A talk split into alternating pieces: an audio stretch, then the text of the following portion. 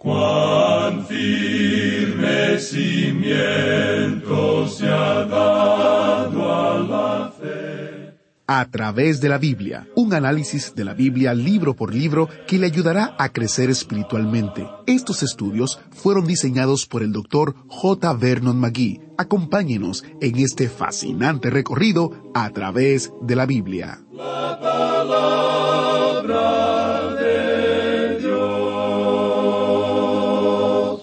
Dios. Está en control de todo, no el hombre. Sería un buen mensaje para un cartel publicitario. Esto es parte de lo que aprendimos en el último estudio. Quiero animarles a que esperen el Señor cuando las cosas estén locas o cuando parezca que Dios ha perdido el control de este mundo. Isaías nos dice que cuando esperamos en el Señor, Él renueva nuestras fuerzas, fuerzas para seguir adelante, fuerzas para creer, fuerzas para confiar más en Él. Hoy concluye nuestro estudio de Ezequiel. No deja de sorprenderme que en este libro con tanto pesimismo Dios siga dando tanta esperanza para el futuro. Cuando estudiamos la profecía, es fácil pensar que Dios está hablando solo a personas en otro tiempo y lugar. Y eso es todo lo que vemos, entonces puede que hayamos aumentado nuestro conocimiento de la Biblia, pero probablemente no hemos permitido que las escrituras cambien nuestras vidas. La verdad es que Dios quiere hablarnos hoy a través de su palabra. Pero si no hacemos caso, la Biblia nos muestra que Dios usará cualquier método posible para llamar nuestra atención. Iniciamos este tiempo en oración. Padre eterno, te damos gracias porque estamos delante de ti y delante de tu palabra. Te pedimos que no solo sea información, sino que sea conocimiento para transformación, que seamos transformados por tu palabra. Te lo pedimos, oh Señor, en el nombre de Jesús. Amén. Ahora iniciamos nuestro recorrido bíblico de hoy con las enseñanzas del Dr. Magui en la voz de nuestro maestro Samuel Montoya. En el día de hoy, amigo oyente, llegamos al último estudio de este libro de Ezequiel y vamos a comenzar este estudio en el capítulo 40.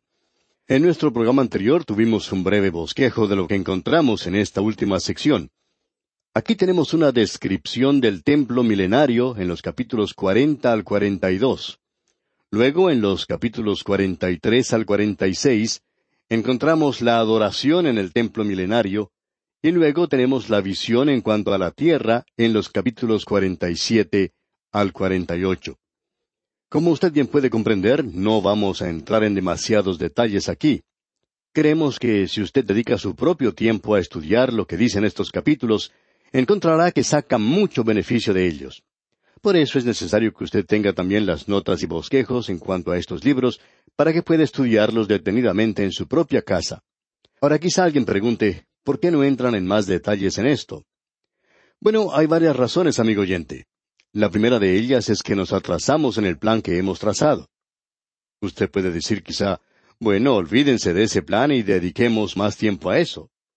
Amigo oyente, ya hemos dicho desde el comienzo que nos encontramos en este autobús bíblico y queremos finalizar nuestro recorrido a través de toda la Biblia en unos cinco años. Y si no hacemos esto, vamos a pasarnos el resto de este siglo estudiando aquí esta porción. Ahora esa es la primera razón. La segunda razón es la siguiente. Tenemos aquí un cuadro del templo futuro milenario. Esperamos poder verlo. Y espero poder entrar en ese templo aun cuando no vamos a adorar allí. No creo que nosotros lleguemos a estar envueltos en esto. Es un templo que estará aquí en la tierra, y nosotros vamos a estar en un lugar que se nos presenta allá en el capítulo 21 de Apocalipsis. Allí puede encontrar usted una descripción de la nueva Jerusalén. Esa será la dirección final del creyente, y si usted quiere darle su dirección en la eternidad a cualquier persona, aun cuando no sabemos cuál será el nombre de la calle en la que se encontrará, será en la Nueva Jerusalén. Por lo menos sabemos la ciudad donde vamos a residir. Allí se encuentra una descripción, pues, de esa ciudad, y una de las cosas que se dice allí es lo siguiente. Y no vi en ella templo, porque el Señor, Dios Todopoderoso, es el templo de ella y el Cordero. Así que nosotros vamos a estar en un lugar donde no habrá templo. No habrá un templo allí, no habrá necesidad de un templo. La tierra tendrá uno por lo menos durante el tiempo del milenio. De modo que aquí tenemos un cuadro del templo milenario. Pero nosotros los creyentes vamos a estar allí donde no habrá un templo. Y eso me gusta un poco más a mí porque a mí no me agradan mucho los ritos. No creemos que eso añada mucho a la adoración. A veces pensamos que estos ejercicios preliminares en las iglesias demoran demasiado tiempo. Y ya que no nos gustan todas estas cosas, creemos que vamos a disfrutarlo mucho cuando estemos allá en el cielo, donde el Dios Todopoderoso y el Cordero serán el templo. Nosotros estaremos allí. No podemos ni siquiera imaginarnos lo maravilloso que va a ser esto. Ahora, en vista de todo esto, no nos podemos entusiasmar demasiado en cuanto al templo milenario, pero quizá deberíamos hacerlo. Bien, vamos entonces a comenzar leyendo en el capítulo cuarenta. Nosotros hemos podido ver el progreso y el desarrollo de este libro de Ezequiel. Después de que se domina al enemigo, vamos a ver que ellos van a entrar al milenio y que habrá un templo en esta tierra. De paso, digamos que aún estamos hablando en cuanto a esta tierra. Esto indica que Israel y las naciones gentiles serán salvadas. La iglesia se encontrará allá arriba con él en la nueva Jerusalén. El primer versículo, pues, del capítulo cuarenta nos dice, en el año veinticinco de nuestro cautiverio, al principio del año, a los diez días del mes, a los catorce años después que la ciudad fue conquistada, en aquel mismo día vino sobre mí la mano de Jehová y me llevó allá. Ahora la ciudad de Jerusalén había sido destruida. El templo había sido quemado. Aun así, a este hombre Ezequiel se le muestra el templo que estará en ese lugar. Y en los versículos dos y tres de este capítulo cuarenta de Ezequiel leemos en visiones de Dios me llevó a la tierra de Israel, y me puso sobre un monte muy alto, sobre el cual había un edificio parecido a una gran ciudad, hacia la parte sur. Me llevó allí, y he aquí un varón, cuyo aspecto era como aspecto de bronce, y tenía un cordel de lino en su mano, y una caña de medir, y él estaba a la puerta. Cada vez que uno encuentra a un hombre con una caña de medir, por lo general es un ángel, y eso es lo que tenemos aquí. Quiere decir que Dios se está preparando para actuar nuevamente entre su pueblo terrenal aquí sobre la tierra. Y esa parece ser la significación de esto. Usted encuentra eso en el libro de Apocalipsis y también lo podrá ver una vez más cuando entremos a estudiar lo que dicen los profetas menores. Creemos que ese es el significado de esto. Ahora, en el versículo cuatro de este capítulo cuarenta leemos Y me habló aquel varón diciendo Hijo de hombre, mira con tus ojos, y oye con tus oídos, y pon tu corazón a todas las cosas que te muestro, porque para que yo te las mostrase has sido traído aquí. Cuenta todo lo que ves a la casa de Israel. Creemos que él fue llevado literalmente a Jerusalén, es decir, creemos que Ezequiel fue llevado en forma literal a Jerusalén y que a él se le mostró la visión del templo milenario que va a estar allí en el futuro. La visión del templo futuro comienza en el versículo cinco. Aquí tenemos bastante información bien detallada. No tenemos interés en realidad de entrar en todo esto, pero veamos lo que dice el versículo cinco. Y he aquí un muro fuera de la casa, y la caña de medir que aquel varón tenía en la mano era de seis codos, de a codo y palmo menor, y midió el espesor del muro, de una caña, y la altura de otra caña. Aquí se nos habla del templo futuro. Aparentemente se nos muestra aquí sus contornos, y esto puede llegar a ser una cosa de mucha belleza. Esto se nos presenta aquí en los dos próximos capítulos sin mucho detalle. Encontramos algo muy interesante. En el versículo 35, él comienza a mencionar algunos puntos específicos. Allí dice, leamos el versículo 35, Me llevó luego a la puerta del norte y midió conforme a estas medidas. Luego en el versículo treinta y nueve dice, Y en la entrada de la puerta había dos mesas a un lado, y otras dos al otro, para degollar sobre ellas el holocausto y la expiación y el sacrificio por el pecado. Aparentemente se va a repetir otra vez los sacrificios, y cuando contemplemos lo que se dice en cuanto a la adoración, vamos a ver esto. Podemos ver aquí que habrá sacrificios. Ahora el versículo cuarenta y uno dice, cuatro mesas a un lado y cuatro mesas al otro lado, junto a la puerta, ocho mesas sobre las cuales degollarán las víctimas. Habrá sacrificios en el milenio. Y tenemos algo que decir en cuanto a esto dentro de un momento. Ahora ellos no solo van a tener sacrificios, sino que habrá música en el templo. Habrá cantantes. Notemos lo que dice el versículo 44. Y fuera de la puerta interior, en el atrio de adentro, que estaba al lado de la puerta del norte, estaban las cámaras de los cantores, las cuales miraban hacia el sur. Una estaba al lado de la puerta del oriente, que miraba hacia el norte. Luego se menciona otra vez el altar en el versículo cuarenta y siete, donde dice, Y midió el atrio cien codos de longitud y cien codos de anchura. Era cuadrado, y el altar estaba delante de la casa. Así es que se nos destaca aquí una y otra vez que habrá un altar para el sacrificio. Hoy en la ciudad de Jerusalén existe un modelo bastante grande de lo que era la ciudad de Jerusalén en los días de Herodes, lo que indica que eran los días de Cristo. En esa maqueta o modelo existe un templo. Lo interesante en cuanto a ese templo es que no muestra allí un altar para los sacrificios. Los que hicieron ese modelo dejaron eso de lado, lo dejaron por fuera. Los judíos ortodoxos se muestran un poco confusos en cuanto a esto y por supuesto que el judío liberal quiere librarse de eso de una vez por todas. Pero aquí en este templo del milenio encontramos este lugar en particular y aquí se presenta el altar y eso es para los sacrificios. Bueno, dejemos eso por un momento y regresaremos a esto más adelante. Ahora en el capítulo cuarenta y uno, primer versículo, leemos Me introdujo luego en el templo y midió los postes, siendo el ancho seis codos de un lado y seis codos de otro, que era el ancho del tabernáculo. Aquí tenemos algo más y creemos que es algo muy importante de ver de nuestra parte.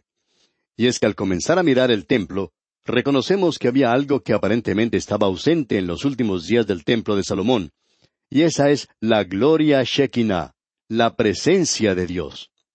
Vamos a ver cuando lleguemos al capítulo 43 que esa gloria regresa al templo. Cuando uno llega allí para la adoración en el templo, aquel a quien tienen que adorar se encuentra en el templo, y pensamos que probablemente no será otro sino el Señor Jesucristo mismo. Ahora los primeros dos versículos del capítulo cuarenta y tres nos dicen lo siguiente. Me llevó luego a la puerta, a la puerta que mira hacia el oriente, y he aquí la gloria del Dios de Israel que venía del oriente, y su sonido era como el sonido de muchas aguas, y la tierra resplandecía a causa de su gloria. Creemos que lo que tenemos aquí no es otra cosa sino simplemente la persona de Cristo mismo, y la gloria Shekinah se ve con él. Cuando él vino hace más de dos mil años, la gloria no estaba junto con él. Ahora pasando al versículo cuatro del capítulo cuarenta y tres de Ezequiel, leemos Y la gloria de Jehová entró en la casa por la vía de la puerta que daba al oriente. Aparentemente, él regresa de esa dirección y vamos a decir algo en cuanto a eso. Ahora notemos lo que nos dice en cuanto a la adoración en el versículo 19. Debemos notar que aquí estamos tratando con la adoración en esta casa. El versículo 19 dice, A los sacerdotes levitas que son del linaje de Sadoc, que se acerquen a mí, dice Jehová el Señor, para ministrar ante mí, darás un becerro de la vacada para expiación. Aquí tenemos las ofrendas. Lo que aquí tenemos es que aparentemente regresa o se trae nuevamente la Pascua. Allá en el capítulo cuarenta y seis, versículo dos, leemos Y el príncipe entrará por el camino del portal de la puerta exterior, y estará en pie junto al umbral de la puerta mientras los sacerdotes ofrezcan su holocausto y sus ofrendas de paz, y adorará junto a la entrada de la puerta. Después saldrá, pero no se cerrará la puerta hasta la tarde. La Pascua nos habla directamente de Cristo. Se nos dice que Cristo es nuestra Pascua, que Él fue ofrecido por nosotros. Ahora llegamos aquí a un interrogante de importancia, y lo que se pregunta es lo siguiente. Después de que todos los sacrificios fueron cumplidos en Cristo, ¿por qué son restaurados nuevamente durante el milenio? Esta es una pregunta bastante buena. Y el autor de estos estudios bíblicos, el doctor J. Vernon McGee, contaba que él fue a un seminario que tomaba una posición amilenaria, es decir, que los que allí enseñaban no creían que habría un milenio y esta gente espiritualizaba esta sección. Y una de las lecciones que los alumnos de aquel seminario tenían que aprender era veintisiete objeciones al punto de vista premilenario. Y los alumnos tenían que aprender esto para poder pasar el curso. El doctor Magui contaba que junto con otro estudiante se dirigió al profesor de su clase y le dijo Doctor, usted tiene dos objeciones válidas contra el premilenarismo, pero las otras veinticinco son simplemente objeciones contra los cultos en los cuales hoy no creemos y también objetamos. Las dos objeciones con las cuales estaban de acuerdo con su profesor eran las siguientes. En primer lugar, que el premilenarista toma la Biblia literalmente, y admitimos que eso crea momentos de problemas, y es necesario a veces utilizar un poquito de lo que llamaríamos sentido común consagrado. Y creemos que la Biblia deja en claro si es que se nos está dando un símbolo o si se tiene que tomar literalmente. Pero aunque se tome como un símbolo, es un símbolo de realidad y creemos que eso es algo muy importante. La otra objeción que tenían era la siguiente. ¿Por qué se restaurarán los sacrificios? Debemos admitir que eso presenta una objeción. Personalmente no lo tomamos como tal. Creemos que los sacrificios señalarán retrospectivamente hacia la cruz, hacia la venida de Cristo y su muerte en la cruz durante el milenio, de la misma manera en que se celebra la cena del Señor hoy, mirando hacia el sacrificio que Él realizó ya. Ahora alguien quizá diga, ¿por qué este literalismo? Bueno, creemos que la familia humana tiene mucha dificultad en aprender una lección. Eso ocurre conmigo también. Y esa es la razón por la cual creemos que literalmente la sangre de Cristo va a estar en el cielo. Es sencillamente porque existe una razón para eso. Se nos va a revelar ese terrible abismo del cual fuimos sacados nosotros, siendo salvados del pecado y del infierno para el cielo. Eso, amigo oyente, es algo bastante grande y algo que solamente Dios tiene el poder para realizarlo. Y eso nos lo recordará.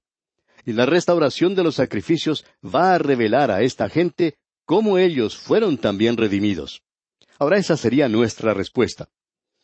Llegamos ahora al capítulo 44, y aquí tenemos algo que es muy relevante, y quizá con esto podamos tener un poquito más de luz. Leamos el primer versículo de este capítulo 44 de Ezequiel me hizo volver hacia la puerta exterior del santuario, la cual mira hacia el oriente, y estaba cerrada. Bueno, la puerta hacia el oriente estaba cerrada. Luego leemos en los versículos dos y tres, Y me dijo Jehová, Esta puerta estará cerrada, no se abrirá, ni entrará por ella hombre, porque Jehová Dios de Israel entró por ella. Estará por tanto cerrada.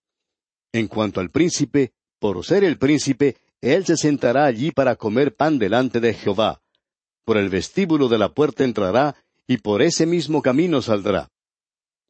Lo que aquí vemos ha llevado a una declaración bastante particular que hacen muchos premilenaristas, que la puerta oriental de la ciudad se encuentra allí hoy, y está cerrada, no será abierta hasta que llegue el Mesías, y que Él va a entrar por esa puerta.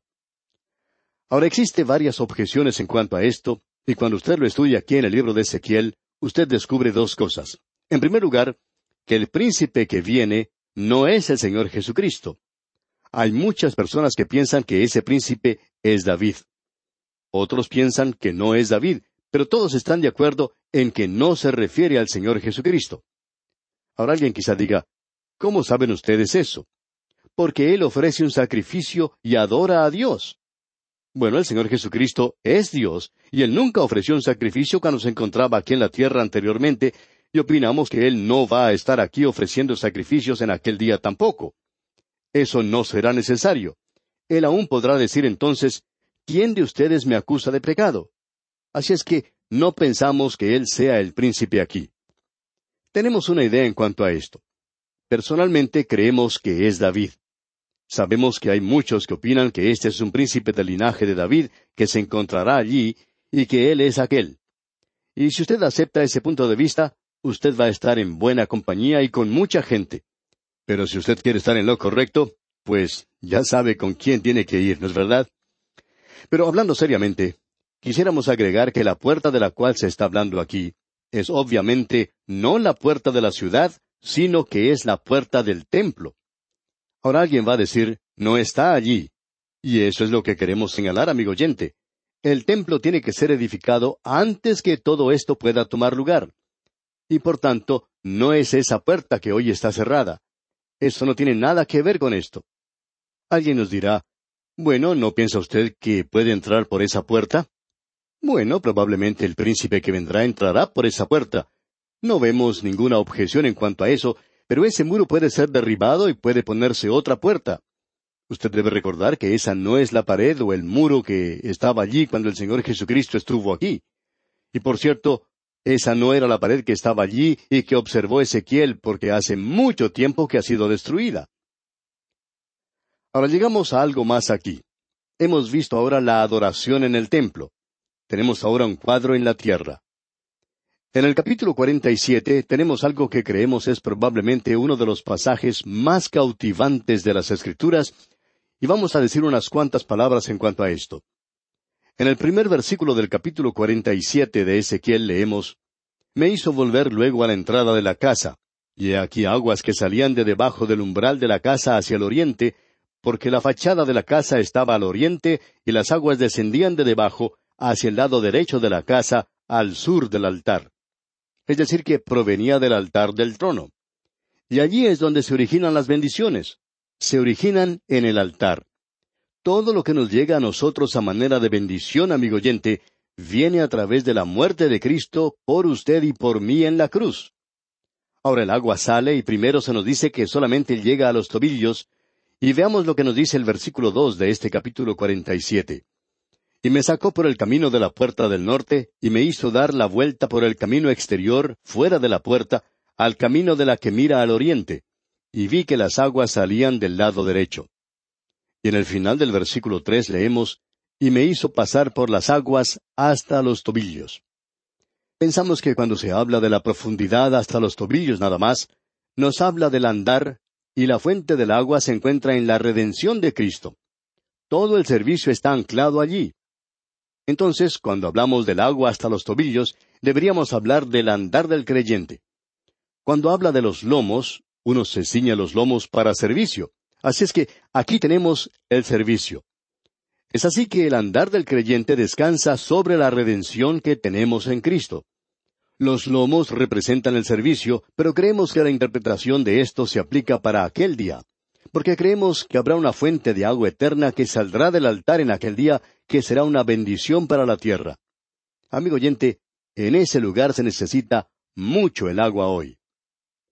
Luego continúa avanzando y encontramos que después tiene profundidad suficiente como para nadar. Esto nos habla de la abundancia del Espíritu. Esto habla del día cuando Dios derramará su espíritu sobre esta gente.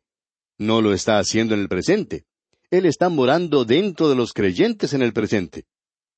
Luego en el versículo siete de este capítulo cuarenta y siete se menciona a muchos árboles. Y ese es el fruto que habrá en nuestras vidas. Qué cuadro el que tenemos aquí, amigo oyente. Y el libro de Ezequiel finaliza entonces presentando un cuadro de la ciudad, de la ciudad milenaria y de la tierra durante el milenio. Toda la maldición ya ha sido quitada. Qué cuadro, amigo oyente, el que tenemos aquí. Y así pues, finaliza nuestro estudio de este libro del profeta Ezequiel. Esperamos que haya sido de gran bendición para usted. Que Dios le bendiga es nuestra ferviente oración. ¿Fue de ayuda para usted el estudio de hoy? ¿Desea enviarnos algún comentario de lo que ha estado escuchando? Entonces escríbanos, no espere más. Nuestro correo electrónico es atv@transmundial.org. atv@transmundial.org. Si desea recibir las notas y bosquejos de lo que estamos estudiando, suscríbase gratis en nuestra página en internet a través de la Biblia .org barra notas a través de la Biblia.org barra notas.